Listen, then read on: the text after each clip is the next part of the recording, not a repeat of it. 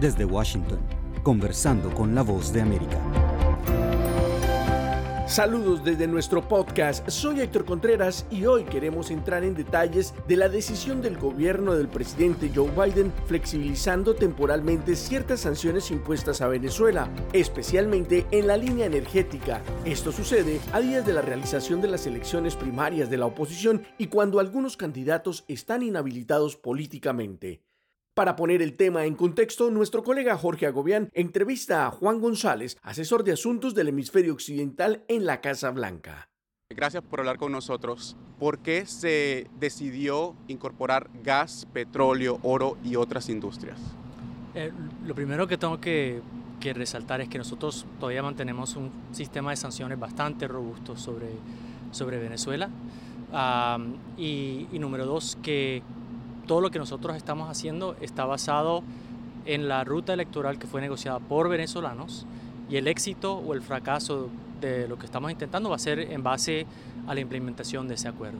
Ah, eh, se escogió el, sector energético eh, porque es eh, sectoralmente una de las sanciones más fuertes que tenemos. Todavía tenemos sanciones financieras, pero también hay un interés de, mandar señales positivas, no solo sobre la dirección política en Venezuela, pero también económica, al tiempo donde hay un nivel de migración saliendo de ese país en, millones. Entonces es una, una, señal muy importante. También queremos que la situación humanitaria en el país se, se estabilice, ah, pero de nuevo, el, como dijo en la declaración del Departamento de Estado anoche, que la expectativa nuestra y el entendimiento es que antes de fin de noviembre se vea la habilitación, la rehabilitación de todos los candidatos y las candidatas ah, y que eh, se comience a ver la liberación de, de, americanos detenidos injustamente, pero también de venezolanos y la liberación de cinco prisioneros anoche demuestra que este paso ha tenido éxito, pero se tiene que medir esto paso por paso por paso. ¿Qué pasa en noviembre si no se inhabilitan los principales precandidatos opositores? Entre ellos, la más importante, María Corina Machado. en la declaración del secretario de Estado dejó muy claro que nosotros vamos a, comenzar a, desmantelar el alivio que hemos, que hemos ofrecido. Nicolás Maduro reaccionó ayer y dijo que, este, que está dispuesto y que esta es una nueva etapa en las relaciones con Estados Unidos.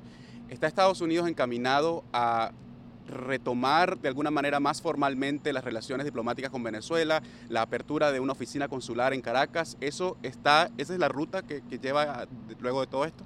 Eh, bueno, el, objetivo nuestro eh, y la prioridad es apoyar un proceso liderado por venezolanos, una ruta negociada, eh, un camino electoral y al fin elecciones competitivas el próximo año.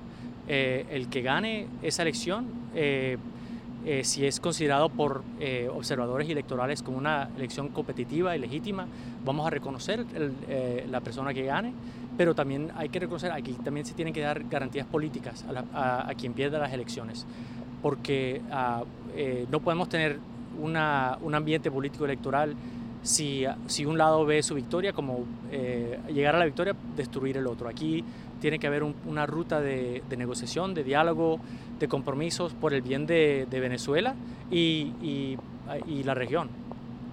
Sobre, sobre Irán, ¿le preocupa a Estados Unidos el levantamiento de estas sanciones petroleras a Venezuela que permita a Irán, cuyo petróleo también está sancionado, venderlo abiertamente o encubiertamente a Venezuela?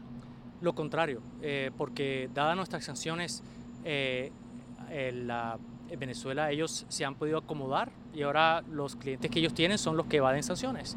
Lo que está haciendo esto es, está moviendo el, petróleo y el gas fuera del mercado negro a, un ambiente donde el sistema del dólar financiero de los Estados Unidos lo puede tocar, va a ser más transparente y de hecho es algo que, que podría perjudicar también a, a, Irán, a Rusia y otros.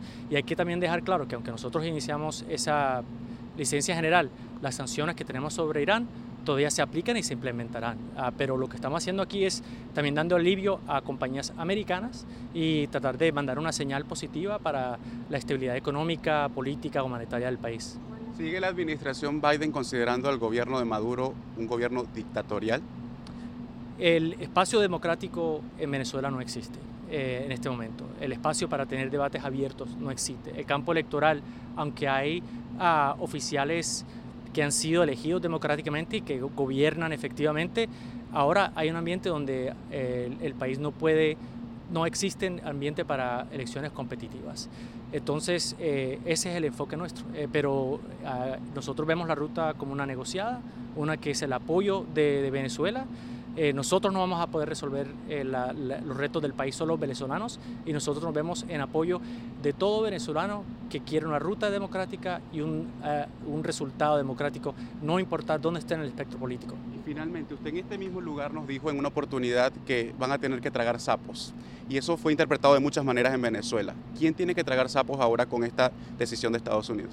Bueno, yo creo que en cualquier negociación uh, hay que entrar en, compromisos. Eh, y eso es el proceso de negociación. Lo fundamental aquí es, eh, ¿tendrá éxito esto?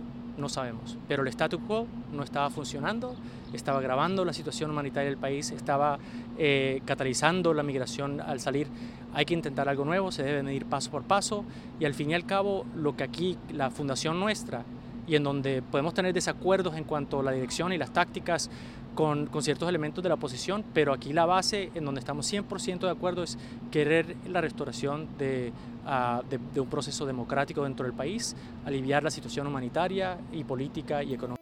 Era Juan González, principal funcionario de la Casa Blanca en asuntos del hemisferio occidental, en entrevista con Jorge Agobián, ampliando la información sobre la flexibilización temporal de sanciones en el sector energético en Venezuela ligado con un acuerdo para la realización democrática y libre de las elecciones generales en ese país en 2024.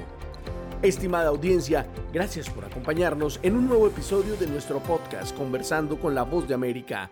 Recuerden que cada día pueden encontrar contenidos actualizados en nuestro perfil de YouTube y en nuestra página web vozdeamerica.com.